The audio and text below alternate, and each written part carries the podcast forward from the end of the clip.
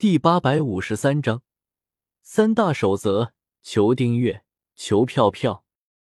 如果你想要跟他们的下场一样的话，大可以去试一试啊！哥哥哥。薇薇娅听到萧邪的话，指了指倒在地上的卡尔和科特德，有些腹黑的对萧邪笑道：“算了吧，死道友不死贫道，我还是先走为妙。”萧邪看了一眼浑身抽搐的卡尔他们，摇了摇头。这俩倒霉孩子，碰上朵朵和薇薇安这对师徒，只能算他们命不好了。萧邪，你干什么去啊？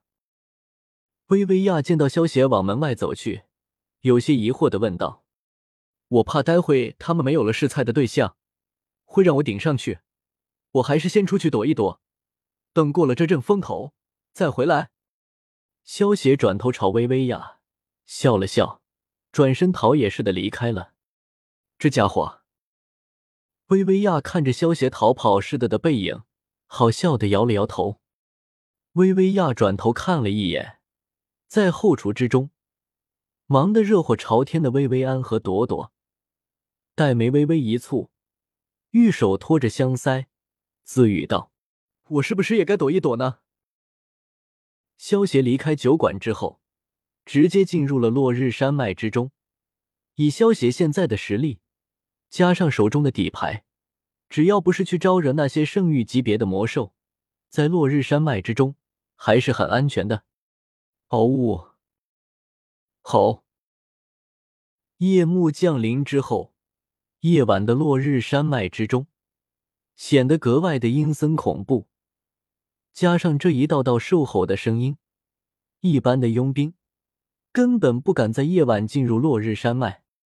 夜晚也是魔兽们比较活跃的时候，所以如果没有能够及时赶回城镇，在落日山脉之中露宿的话，必须要遵守三大守则。第一守则，在落日山脉之中过夜，万万不能用明火烤肉，否则当你闻到肉香味的时候，你已经被魔兽包围了。第二守则，必须安排人守夜，否则当你熟睡之后，可能就会被魔兽当成夜宵了。如果是一个人在落日山脉之中过夜，那么最好睡在高处，这样能够减少被魔兽发现的可能。第三守则，在落日山脉之中过夜，切勿大声喧哗，因为声音会吸引魔兽来袭。烤鸡翅啊，我爱吃。萧协虽然也知道三大守则，但是一点都没有在意，一边烤着两只巨大的飞鸟翅膀，一边唱着口水歌。嗖！一只两米高的黑色影豹，如同暗夜杀手一般，与黑夜融为一体。悄无声息的朝着萧邪的方向前行了过去。吼！当引爆距离萧邪只剩下十米的时候，发出一声怒吼，好像一道黑色的闪电，朝着萧邪的后背扑杀了过去。砰！不过，当引爆距离萧邪只剩下五米的时候，突然感觉身上多出了一座大山一样，被重重的按在了地上。浑身的骨头瞬间被压碎，七窍流血，暴毙而亡。震天地干得不错！萧邪朝着坐在一旁的震天地竖了竖大拇指，然后右手一挥，将引爆的尸体给收了起来。为主人服务是属下的荣幸。震天的听到萧协的话，眼中闪过一道蓝光，瓮声瓮气的回道。萧协让震天地在自己的周围布下了一个直径十米的重力区域，在这片区域之中，重力达到了五百倍。就算是七级的魔兽，一旦闯入这片重力区域，也会瞬间被压趴下，失去战斗的能力。更不要说引爆，只是五级的魔兽而已。引爆这种以速度为主的魔兽，在五百倍重力的区域之中。只有被重力瞬间压死这一种下场。萧协利用烤肉的味道来吸引这些魔兽主动过来，比起一个个去找这些魔兽，效率要高得多。在这一个多小时的时间之中，闯入这片重力区域，然后被萧协随手斩杀的魔兽，已经达到一百多只了，不过大部分的魔兽等级都是在三到四级左右，只有十多头魔兽是五级以上的魔兽。毕竟萧协现在所在的区域还是在落日山脉的外围，虽然说萧协也能够到落日山脉的深处，但是万一把圣域级别的魔兽给招惹过来，那就不是萧协想看到的了。萧协现在虽然有巨神兵的召唤卡作为底牌，但是落日山脉之中可不止一头圣域魔兽，万一巨神兵更圣域魔兽打了起来。一时之间又分不出胜负，结果把其他的圣域魔兽也给赢了过来，到时候岂不是很尴尬？更让萧协在意的是，圣域魔兽只是明面上的存在。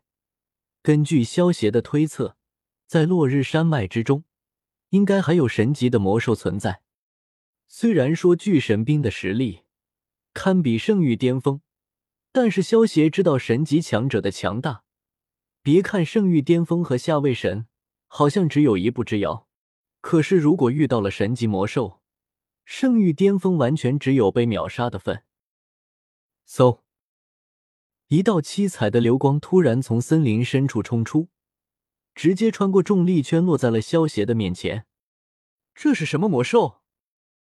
萧邪看着突然出现在自己面前的魔兽，有些疑惑道：“出现在萧邪面前的魔兽。”是一只浑身长着白色羽毛，但是尾巴上却长着七彩翎羽的怪鸟。这怪鸟看上去跟凤凰有些像。啾啾啾！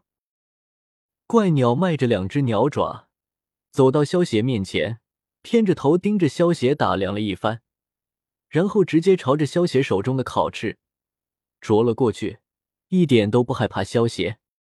萧邪看着眼前这只怪鸟，完全没有害怕自己。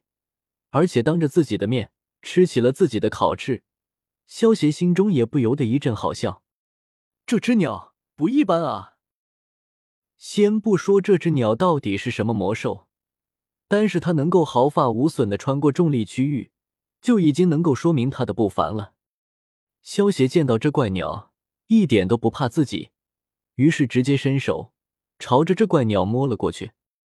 怪鸟察觉到萧协的动作。转头看了一眼萧邪，然后便转过头继续吃烤翅了，完全没有理会萧邪。萧邪见状，嘴角一抽，右手化爪，闪电般的朝着怪鸟抓了过去。萧邪的右手即将碰到怪鸟的时候，却直接从怪鸟的身上穿了过去，就好像是幻影一般。抓空了？不对，是空间能力。萧邪先是微微一愣，不过很快就反应过来了。